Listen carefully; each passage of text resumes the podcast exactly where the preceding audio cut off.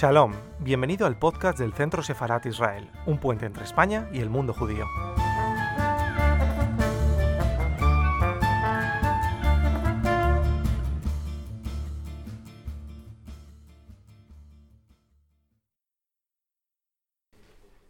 Bueno, pues muy buenas tardes a todos y a todas. Muchas gracias por, por acudir a, a esta cita a este coloquio internacional sobre el exilio español republicano de 1939 y la cuestión judía, que es un coloquio que empezó a gestarse pues, eh, hace quizá en torno a un año, a partir de una iniciativa del profesor Mauricio Pilatowski de la UNAM, de la Universidad Nacional Autónoma de México, que felizmente nos acompaña.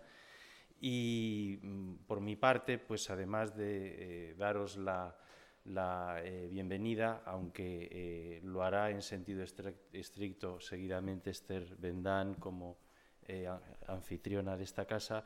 Yo quiero sobre todo agradecer a, esta, a esta, casa precisamente pues, su, interés, su disposición y, su acogida para, para celebrar este, este, coloquio que celebramos ya a la altura de noviembre de 2019, mm, eh, ya llegando al final de un 80 aniversario del exilio español, eh, muy tupido, muy denso, en el que pues, eh, se han celebrado numerosísimos congresos, eventos, conferencias, creo que más de un centenar. es la primera vez que además un aniversario del exilio republicano pues tiene el apoyo de instituciones públicas, lo cual es de agradecer. Y sin embargo, eh, creo, no estoy seguro, pero creo que este es el, eh, único coloquio eh, que se va a centrar específicamente en esa intersección, ese encuentro tan, tan fecundo, tan interesante entre el exilio republicano del 39 y el mundo judío y la cuestión judía. Y eso es lo que nos convoca en este pequeño congreso eh, para debatir no solo en torno a autores eh, muy conocidos, eh, en concreto en torno a Max Aub, que es, como saben, uno de los grandes autores del exilio republicano y, que, cuya condición judía pues, imprime a su obra un sello muy singular y complejo, sino también para hablar e incitar e invitar a hacerlo en lo sucesivo y en el futuro, pues de otras muchas cuestiones a veces implícitas, no siempre explícitas y sumamente interesantes y muy eh, sugerentes. Eh, entre 1492 y 1939 hay una complicidad muy interesante, muy sugerente. Eh, marcan los dos extremos de un arco, de una tradición de exilios, pendiente aún de rescatar, de recuperar, de explorar, eh, son los dos extremos de un relato de nación diferente, de una manera de entender la identidad, eh, entre paréntesis, alteridad eh, diferente, una manera diferente de, entender eso que llaman España y que pues a muchos, sobre todo políticos en tiempos de elecciones, se les llena mucho la boca hablando de, de España. Hay otros eh, temas, conceptos como el de exilio, eh, tremendamente complejos, eh, a la luz de, pues de, esta lente, a la luz de, esta intersección entre el exilio del 39 y la cuestión judía. Y hoy precisamente Reyes Mate nos hablará del concepto de exilio y del concepto de diáspora, dos conceptos cercanos, al mismo tiempo lejanos, y bueno, pues eh, por mi parte reiterar mi agradecimiento eh, a esta casa, también a la UNAM de México, que ha hecho posible eh, que nos pueda acompañar el profesor Pilatowski, al Centro de Estudios Mexicanos de la UNAM en España. también debo agradecer al, a la Comisión Interministerial del 80 aniversario del exilio republicano su, su apoyo y, por supuesto, a todos, a todos vosotros y os invitamos a que nos acompañéis. Eh, vamos a tener además sesiones de cineclub, de, teatro. Va a ser un coloquio muy ameno, muy relajado, al mismo tiempo que intenso, y yo creo que eso eh, no todo congreso lo consigue. Así que bienvenidos y, muchas gracias y le doy la palabra a Esther Bendan. Bueno.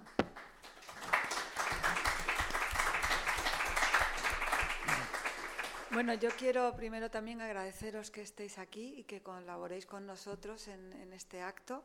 Eh, ha sido muy interesante poder colaborar con Antolín Sánchez. Nos conocíamos de hace tiempo, pero en la preparación de, este encuentro, la verdad que, he podido conocer más a fondo su trabajo. Ha sido una persona con, un, un, interés muy sólido y quiero agradecer a todas las personas que, van a participar, como Alberto Sucasas, el profesor Reyes Mate, Mauricio Pilakotowski, entre otros.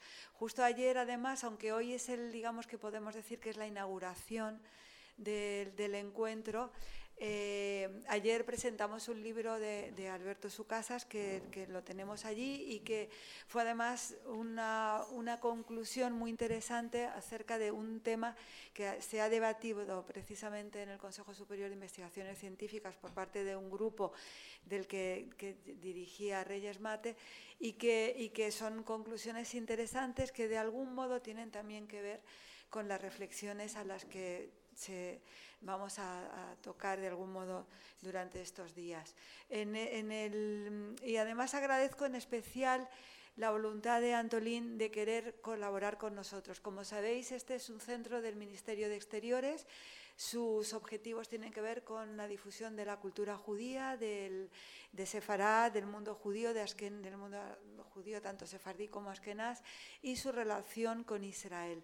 Y es importante que tengamos siempre en cuenta la dimensión judía de, la historia de España. Y en este caso el hecho de que Antolín haya traído y haya recordado esa dimensión judía de personajes como Max Auf, como, Margarita Nell, que, de algún modo han quedado siempre como desdibujadas. De hecho, yo recuerdo en alguna ocasión haber querido hacer un trabajo en, en el centro sobre Max Auf y como que parecía que recordar esa condición judía era eliminar su condición española o europea y, había cierta reacción en contra. Por eso creo que es importante que se incorpore esa dimensión tanto como, como, parte de Europa y como parte de España.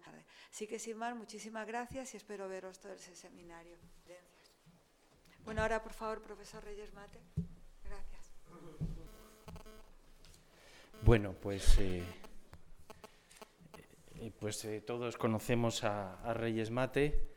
en la actualidad es investigador emérito del Instituto de Filosofía del Consejo Superior de Investigaciones Científicas, del que ha sido un, referente muy importante durante las últimas décadas y desde su refundación en los años 80 y que, dirigió en su día durante 10 años y allí dirigió también durante quizá dos décadas, ¿no? más o menos, eh, un seminario llamado La filosofía después del holocausto, eh, conectando con, con, la conferencia de hoy y con el lugar que nos encontramos, pues eh, esa sería una manera de, quizá, entre otras muchas, de, presentar y, dar la bienvenida y agradecer a, Reyes que nos acompaña. Y, desde hace unos pocos años pues, eh, eh, le viene dando vueltas al tema del exilio como una figura política, como una figura en torno a la cual se puede pensar eh, nuevas formas de ciudadanía inclusivas y, a partir de la cual pues, se puede desplegar una crítica compleja y sólida eh, del Estado-nación y sobre todo del nacionalismo y de las identidades nacionales en, general.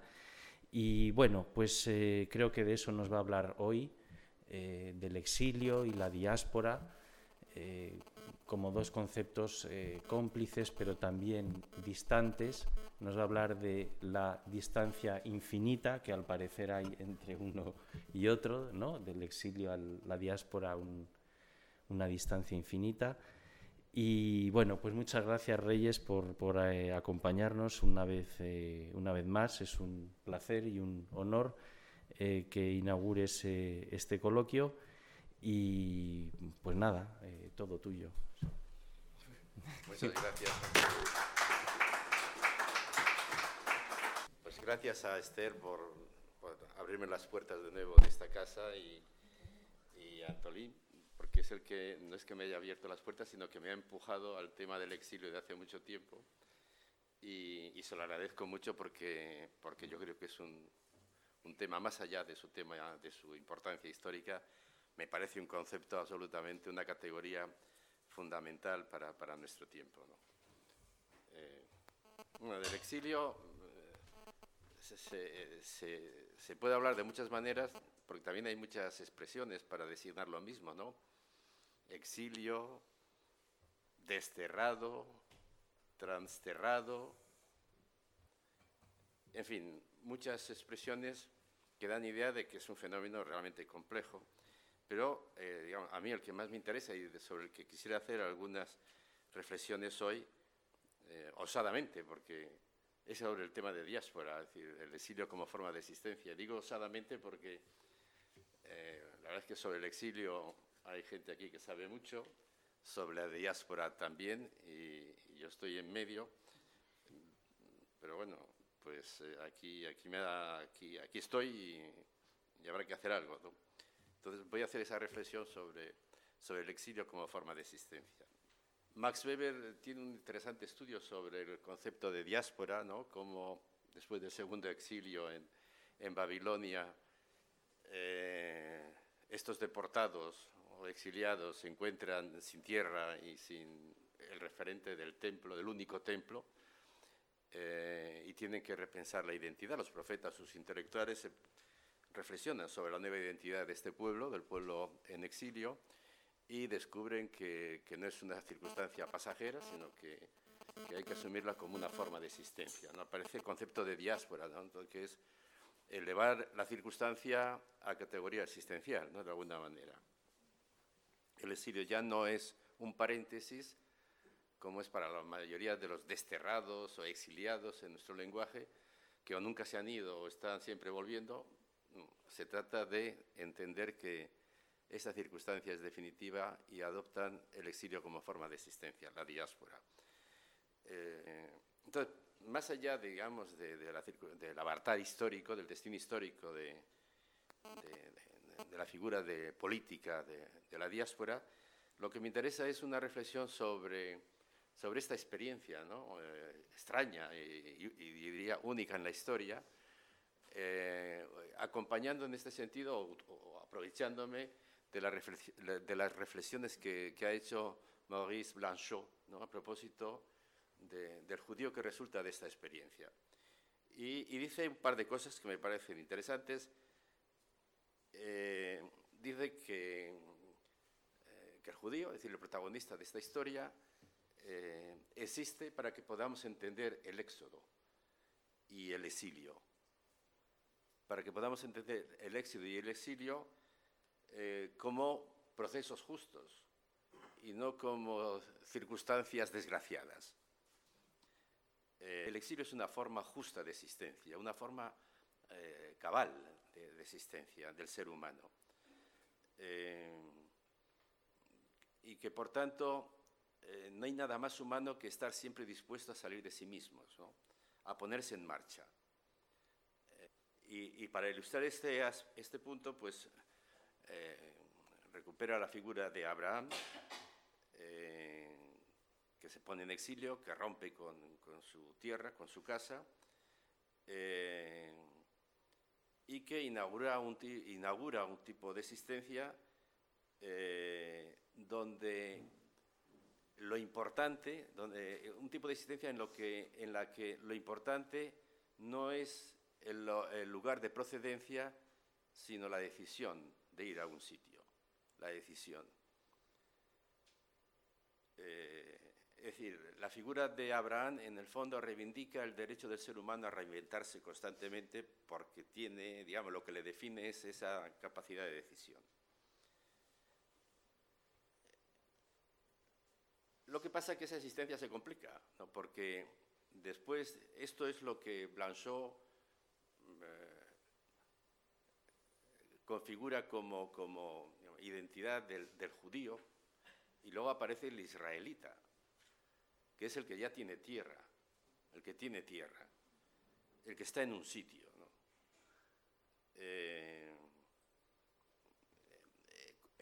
el, israelita eh, tiene una ventaja y un inconveniente. La ventaja de, que crea un pueblo, y por tanto todos los miembros, todos los miembros de ese pueblo eh, son iguales.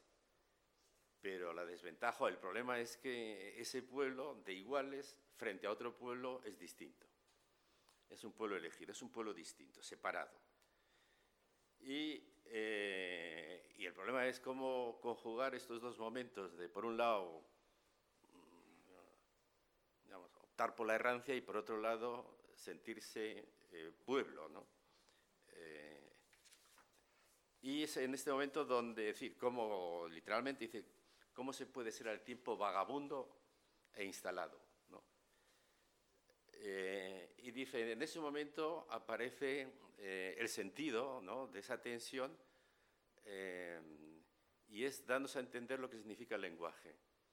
El lenguaje es la posibilidad de unir extremos, ¿no? El lenguaje, digamos, es esta habilidad del ser humano que nos permite, que permite al vagabundo conectarse con el instalado, que permite eh, relacionar dos distancias. Eh, y, digamos, el, judío, según Blanchot, antes de leer ninguna gramática, nos enseña cuál es la esencia del lenguaje. ¿no? La esencia del lenguaje sería, digamos, eh, poder tener esas eh, dos referencias, la de la errancia y la de la permanencia, de alguna manera. Y eso sería lo que nos conforma como existentes, ¿no? que luego diría Heidegger. Bueno, pues eh, leyendo estas cosas de Blanchot, eh, yo me acordaba de, María Zambrano, ¿no? Mm, donde de otra manera y desde otros lugares va diciendo algo parecido del exilio, va contando cosas parecidas del exilio. Y dice ella, literalmente, dice, la derrota que dio origen al exilio mío y de millones de gentes fue diáspora. Y, en ese sentido diferencia su experiencia de la de los demás refugiados o desterrados o trasterrados. Si hacemos un poco la fenomenología del exilio de María Zambrano, nos encontramos con estos apuntes. ¿no? el, exiliado es un superviviente, en el sentido de que eh, es rechazado por la muerte, dice. no es atraído por la vida. Se convierte en exiliado porque va huyendo de la muerte. No, porque se sienta, no, porque vaya buscando la vida, va huyendo de la muerte. Esa es la primera característica que ella señala. La segunda es que el exilio supone una pérdida irreparable, una pérdida irreparable. Lo que se deja atrás ya no se recupera, es definitivo.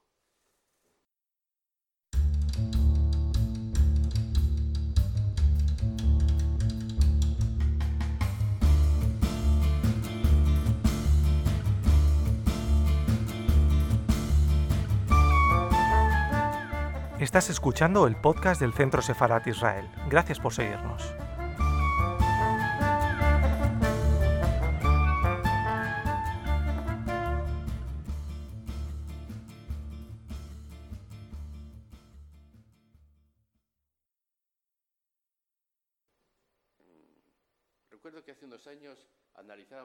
Libro un poco pintoresco, pero divertido, de Gregorio Morán, el cura y los mandarines. Eh, es, un, es, un, libro pintoresco porque son brochazos gordos, pero estudia muy bien el fenómeno. Qué pasa en España cuando, después de la guerra, eh, se produce ese enorme, se vacía de alguna manera de, de, de cultura y de intelectualidad España eh, y es rellenada por gente fiel al alzamiento, como se decía, pero la verdad es que mediocres. Nuestros intelectuales, lo que sustituyó a esa generación fue en general mediocres. Algunos, los más espabilados, reaccionaron a tiempo y pasaron del nacionalcatolicismo a una especie de liberalismo, pero hasta ahí llegamos, ¿no? Eh, entonces, ahí se ve perfectamente cómo se perdió algo definitivo, se perdió algo definitivo. Eh, y el exiliado lo pierde en el sentido de que eh, deja un vacío que es rellenado por otros y por tanto lo que hubiera podido ser, eso ha quedado perdido. Es verdad que al tiempo que señala la pérdida irreparable, también la posibilidad de un nuevo comienzo. Por eso, porque el exiliado, que como ella interioriza la importancia o, la figura de, ser exiliada, pues eh, sabe que tiene que apostar no por lo dado, sino por lo que decida, por la decisión, por la libertad. Y en ese sentido se encuentra con que eh, si quiere existir en esta nueva existencia, tiene que crear, tiene que, abrirse un espacio, tiene que crear un mundo. Eso sería la, segunda característica. La tercera, en esta sí, un poco elemental fenomenología del exilio que estoy haciendo, estaría el descubrimiento dice ella, de que España es exilio. España es exilio, ¿no? Una idea que también tenemos en Américo Castro cuando decía que la guerra civil era el último episodio de una historia que venía de muy atrás, ¿no? Y que tiene que ver, según él, con esta impronta de lo español de definirse excluyendo. Él entiende que lo español no es algo que, eh, encontremos en, el tiempo de los romanos ni de los godos, sino que es un fenómeno que aparece después de la presencia del Islam en España y eh, los cristianos son esos reductos que no se han sometido al Islam y que están peleados entre ellos, pero que tienen como elemento común el ser cristianos. Eso es lo que acaba dando identidad a los españoles y la identidad que llevan los españoles, digamos, a la conformación política es la que han aprendido del Islam. El Islam significa creyente, el Islam se define teológicamente como Estado y, eso es lo que también, según Américo Castro, definiría al, ser español, ¿no? Eh, una conformación política desde la creencia cristiana y eh, la creencia cristiana, que en esa rivalidad que tienen las tres religiones, eh, tiene que afirmarse negando las otras. ¿no? Y de ahí la expulsión primero de los judíos y luego de los moriscos.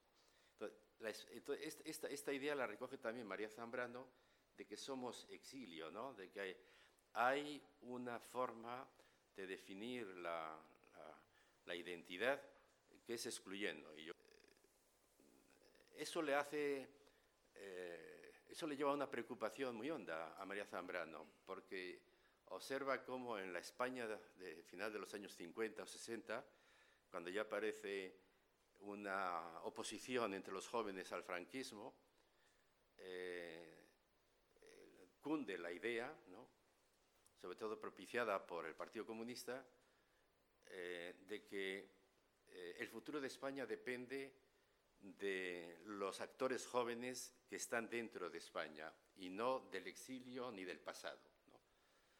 Ella escribe su carta al exilio, eh, carta del exilio, que es una carta dirigida a estos jóvenes, a estos jóvenes de los que, eh, eh, jóvenes como pensemos en Javier Pradera fundamentalmente, pero ese tipo de jóvenes que luego han tenido importantes sucesores, eh, y que les dice, si construís, si el futuro de España, la salida de la, democracia, de la dictadura a una democracia es este olvido, lo que vamos a conseguir es una paz que será una tregua entre dos guerras, pero no la superación realmente, digamos, de los demonios familiares, porque eso supondría enfrentarse al exilio en toda su radicalidad. ¿no?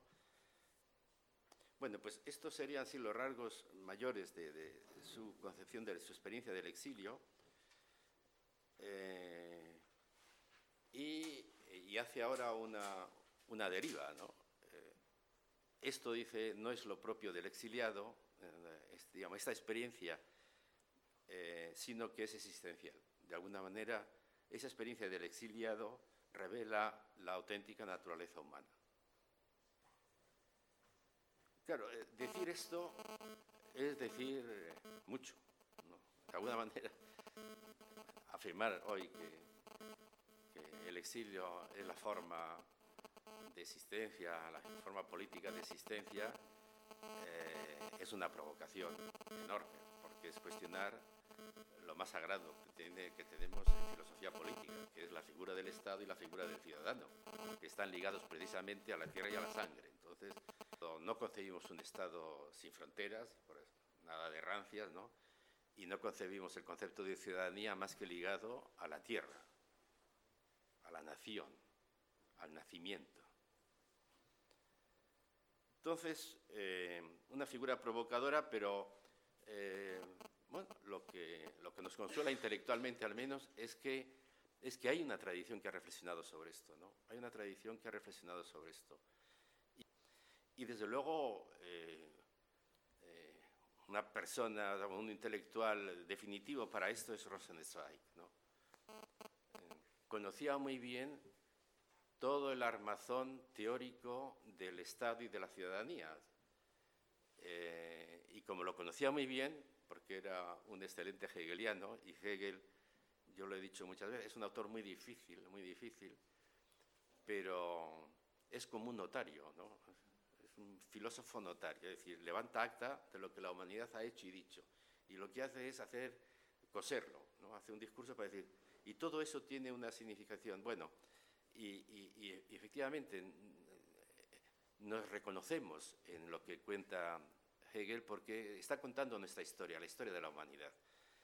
Entonces, Rosenzweig conocía muy bien esa historia pero él eh, podía situarse por su propia, por que esa historia ha conformado un margen en el que él estaba y le ha permitido desde el margen tener una visión muy, muy, muy interesante sobre eh, toda esta identidad europea occidental. Y esto afecta al tema, al tema, que, tema del exilio, al tema de la diáspora. Él dice que lo que caracteriza al judío es una relación simbólica y no material con los elementos que han conformado el pensamiento político occidental, la lengua, la tierra y la sangre. Una relación simbólica con la lengua.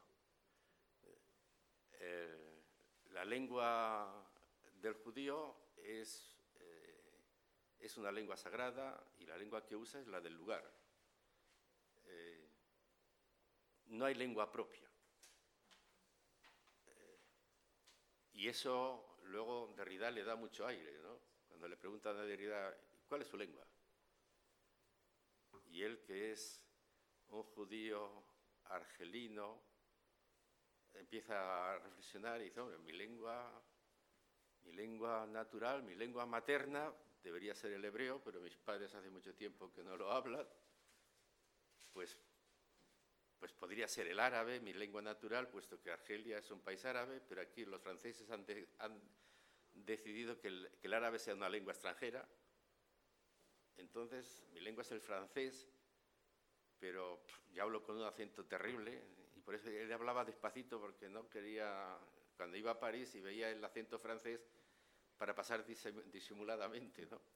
Y al final, yo no tengo, no tengo lengua natural ni materna, porque son, todas las lenguas son impuestas, y eso no es únicamente mi caso, sino es el caso de todas las lenguas. Todas las lenguas eh, son, se nos imponen y casi siempre se imponen porque han acallado a otras. Entonces, propiamente dice él, no tenemos lengua materna y no tenemos lengua natural. Eh, una relación pues simbólica con la lengua y, con la tierra también. La tierra del judío es una tierra prometida. Eh, y, y, esto lleva, estaba pensando, en, alguna vez lo, he citado también, las últimas páginas de, de Arendt en Eichmann en Jerusalén, cuando después de todas las críticas que ha hecho al proceso de Eichmann, llega a la conclusión de que está de acuerdo con la sentencia final, es decir, que, se le condene a muerte, pero por una razón muy distinta. En ella pesa más que la participación de Eichmann en, el, asesinato de 6 millones de, personas, pesa más el derecho que se arrogan de ocupar la tierra y decir quién, quién ocupa la tierra. Eh, y esa, eh, esa apropiación de la tierra ¿no? sería la negación de, de esta relación simbólica con la tierra que tenemos. Y estaba viendo estos días para otra cosa. Estaba repasando algunos capítulos, lo siento, de, de Mein Kampf, de Hitler, y una de las cosas más llamativas en el libro es el repelús que le produce el que el judío no tenga tierra. Le saca de quicio, porque para él el ser alemán es, es, eh, el ser alemán está profundamente ligado a la posesión de su tierra. Entonces, no tener tierra es un crimen contra la humanidad, no lo soporta. ¿no? Pues eh, coincide en esto con, con, con Aren, cuando, digamos, en el sentido de que Aren posiblemente den el clavo cuando, cuando eh, denuncia el crimen nazi como un crimen de apropiación de la tierra y perder esa relación simbólica con la tierra. Bueno, ¿y qué podemos aprender de todo esto? No sé qué Hoy vivimos una situación un poco patológica, ¿no? Porque la figura política de la diáspora ha fracasado ha fracasado. El sionismo es un certificado de alguna manera del fracaso de, la diáspora. Y eh, el sionismo hay que leerlo como, eh, no como un fenómeno particular, sino como la vuelta de los nacionalismos a Europa, en Europa en un momento determinado. Eh, hoy lo que dominan son los nacionalismos, no solamente, digamos, en la cultura judía o en Israel, Hoy dominan el mundo los nacionalismos y lo vamos, estamos viendo día a día en cualquier momento. Pero lo que llama la atención de los nacionalismos es que uno podría pensar que esta, esta vuelta de los nacionalismos acabarían con el exilio, pero al contrario, nunca ha habido más exilio que con estos nacionalismos. Y que tampoco parece que sea una respuesta al exilio la figura de los nacionalismos. Sigue el problema. Sigue el problema. Y, eh, y, hay algunos que han, han, reflexionado sobre esta contradicción y, uno de ellos es esta, esta Hannah Arendt, eh, cuando en el año 41 pues escribe ese articulito, eh, nosotros los refugiados, y desarrolla la tesis de que los refugiados son la vanguardia de los pueblos. En ese escrito ella ya cuenta un poco la experiencia del pueblo judío en Alemania en Europa. Eh, tienen que salir de Alemania, se van a Chequia, quieren ser checos. Eh, cuando llegan los alemanes tienen que saber, huir, van a Austria, están en Austria, consiguen la nacionalidad austríaca hasta que el, Anschluss les obliga a irse a Francia están en Francia como franceses hasta que llegan los alemanes y ya de aquí les llevan a los campos de, exterminio. Y eh, en ese momento ella hace la reflexión sobre esta experiencia y, establece la tesis de que los judíos son la vanguardia, los refugiados, ellos, en este caso los judíos, los refugiados son las vanguardias de los pueblos. ¿Y qué, está queriendo decir con esto de que el judío, el, refugiado, es la vanguardia de los pueblos? Eh, está queriendo decir dos cosas. La primera es que ellos, la experiencia que están teniendo en los distintos lugares por los que van pasando, es que al final solo son judíos. Solo son judíos. No son nacionales, no, solo son judíos. Es decir, solo son seres humanos. porque los derechos políticos y sociales no se da a cualquiera, eh, no se da a los seres humanos, que son solo seres humanos. Hace, hace falta además ser ser humano nacido en. Entonces, ellos, la experiencia que van teniendo es que solo son judíos, es decir, solo son seres humanos. Y dice ella, más importante que ser ser humano es tener papeles. Y hoy lo sabemos muy bien. La, idea de que, de que, eh, de que el reconocimiento de ser humano ¿no? Eh, no conlleva ningún derecho. Esa es la primera experiencia.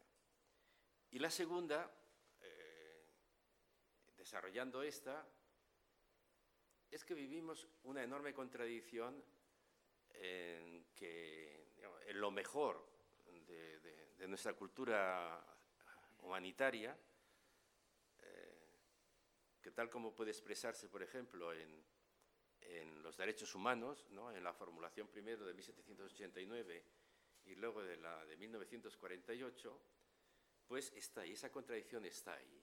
En lo mejor de, eh, digamos, de nuestras propuestas humanitarias hay un equívoco fundamental.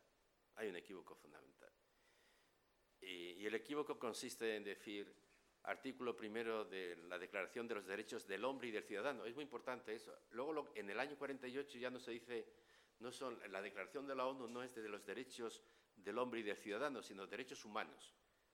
Porque se quería eh, superar la contradicción de la Declaración de 1789. ¿Y cuál es la contradicción? Que el artículo nuevo, el, el artículo 1 habla de los derechos del hombre. Y le dice, de punto de vista de los derechos del hombre, todo ser humano, humano nace igual y libre. Nacemos iguales y libres.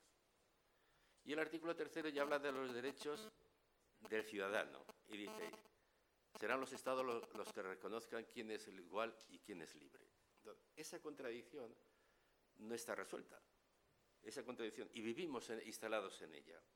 Entonces, lo que Hannah Arendt dice es que la experiencia de los refugiados nos debería dar que pensar en el sentido de que para el poder político, para el poder político no hay ningún impedimento a la hora de desnaturalizar a un ser, a un ser humano y de privarle de sus derechos civiles y políticos. No hay ningún obstáculo. Se hizo con ellos, que eran alemanes, alemanes, eran alemanes de muchas generaciones, pero un día deciden que esos alemanes judíos no son, no tienen derechos civiles y políticos. Y eso que se hace con un grupo humano, en este caso los judíos, mañana se puede hacer con quién? Con los pobres, o pasado mañana con los viejos. ¿no? Bueno, pues eh, eso es lo que, al poder político no hay ninguna barrera, ¿no? Eh, en nombre del bienestar general, en desnaturalizar, es decir, en privar de derechos civiles y políticos a quienes quiera. Porque para el poder político, en el fondo, solo somos nudas vidas, como diría Gamer, nudas vidas, es decir, solo seres humanos. Y tenemos los derechos que nos den, no los que podamos exigir por ser seres humanos. Y por eso, eh, esta advertencia de que los refugiados son la vanguardia de los pueblos es una invitación a repensar la relación entre los derechos civiles, entre los derechos del hombre y los derechos del ciudadano. Y eh, en esta línea se entiende la tesis de, de Agambe cuando dice el campo de concentración es la figura política dominante hoy. Es la figura dominante hoy. Porque, aunque es verdad que, no vivimos en un campo de concentración, pero potencialmente nada impide que se nos convierta, que se nos convierta a una parte de, de los seres humanos en habitantes de un campo de concentración. En cualquier caso, me parece que esa tesis de, de Hannah Arendt de los refugiados, vanguardia, de los pueblos, pues eh, de alguna manera redondea esta idea de, la importancia del exilio como diáspora, eh, como una figura política de futuro.